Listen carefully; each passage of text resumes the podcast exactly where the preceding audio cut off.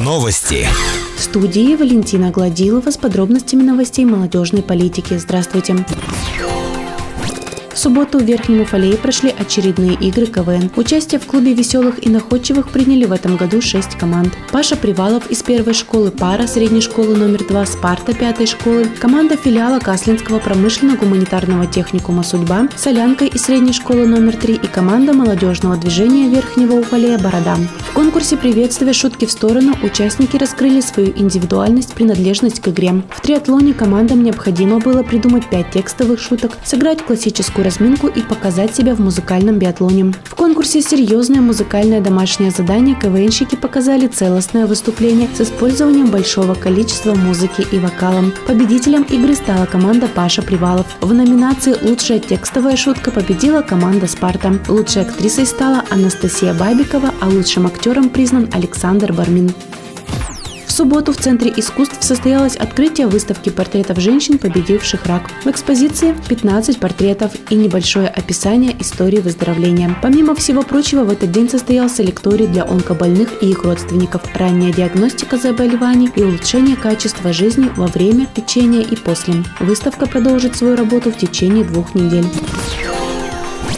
Наш выпуск завершен. С вами была Валентина Гладилова, служба информации, радиодача Верхний Уфалей. Новости. Сегодня вторник, 26 ноября. В студии Валентина Гладилова. Здравствуйте.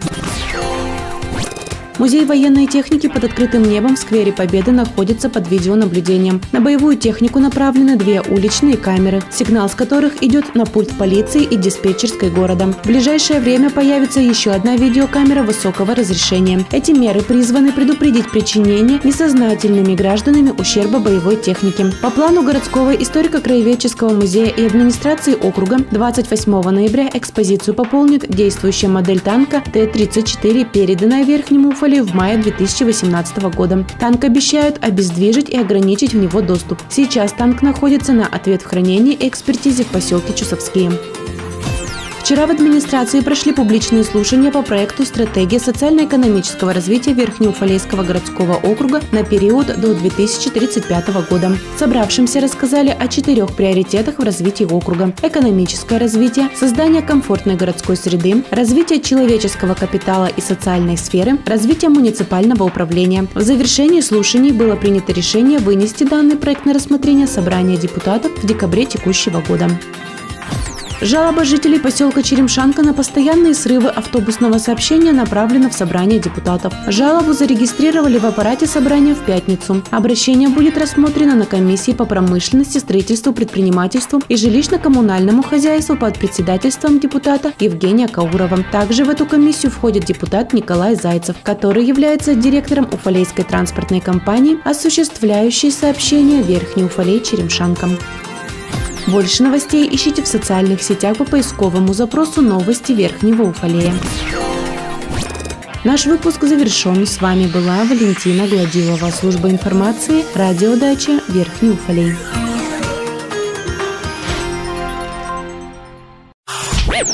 Новости. В студии Валентина Гладилова с подробностями новостей полиции. Здравствуйте.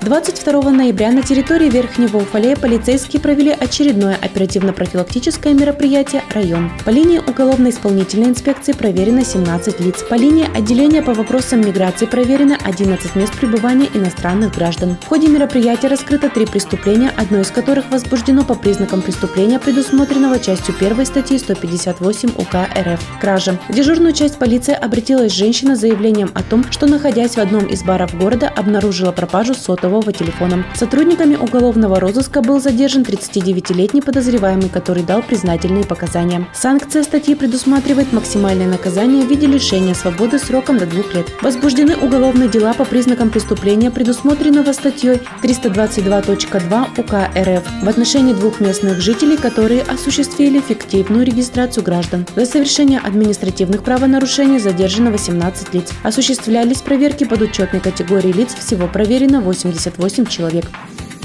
Больше новостей ищите в социальных сетях по поисковому запросу «Новости Верхнего Уфалея». Наш выпуск завершен. С вами была Валентина Гладилова, служба информации, радиодача Верхний Уфалей.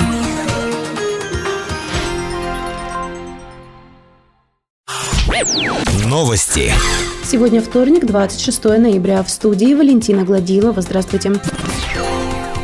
Новый водовод по улицам Бабикова, Гранильная, Шмидта будет введен в эксплуатацию не раньше середины декабря. Причиной продления сроков сдачи нового водовода в администрации округа называют время, потраченное на согласование изменений проекта и технического задания к муниципальному контракту по капитальному ремонту водовода в части изменения технологии прокладки с траншейного метода на метод прокола. На сегодняшний день подрядчик «Регион» вышел на финишную прямую в части прокладки новой трубы водовода методом подземно-горизонтального бурения. Трубы нового водовода уже на перекрестке Шмидта-Дзержинского. До конца ноября подрядчик планирует завершить основную часть строительных работ по прокладке трубы, установке колодцев и задвижек. Все работы по подключению нового водовода к водопроводной сети города будут производиться в декабре и с учетом погодных условий. Во время переключения водоводов будет производиться отключение водоснабжения центрального микрорайона на неопределенный срок. Напомним, средства на новый водовод по улице Бабикова выделены из областного бюджета в срочном режиме решением губернатора губернатора Алексея Текслера после череды крупных аварий на старом водоводе, повлекших массовое возмущение населения города и вмешательство прокуратуры. Цена муниципального контракта по капремонту водовода Бабикова-Гранильная Шмидта около 18 миллионов рублей.